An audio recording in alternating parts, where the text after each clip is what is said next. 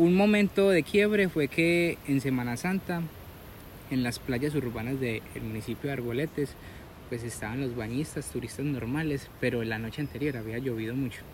Entonces, claro, el cauce del río arrasó consigo un montón de residuos, de los que te puedas imaginar, vidrio, plástico, camas, Ujú. colchones, pañales, de todo. Y nosotros nos quedamos en un punto como quietos y estaban los bañistas y estaban los residuos. Ajá, o sea, ahí al lado, Entonces pues. no nos cabía en la cabeza cómo una persona que está viajando o está disfrutando de la playa, digamos que se puede bañar con basura, por decirlo así.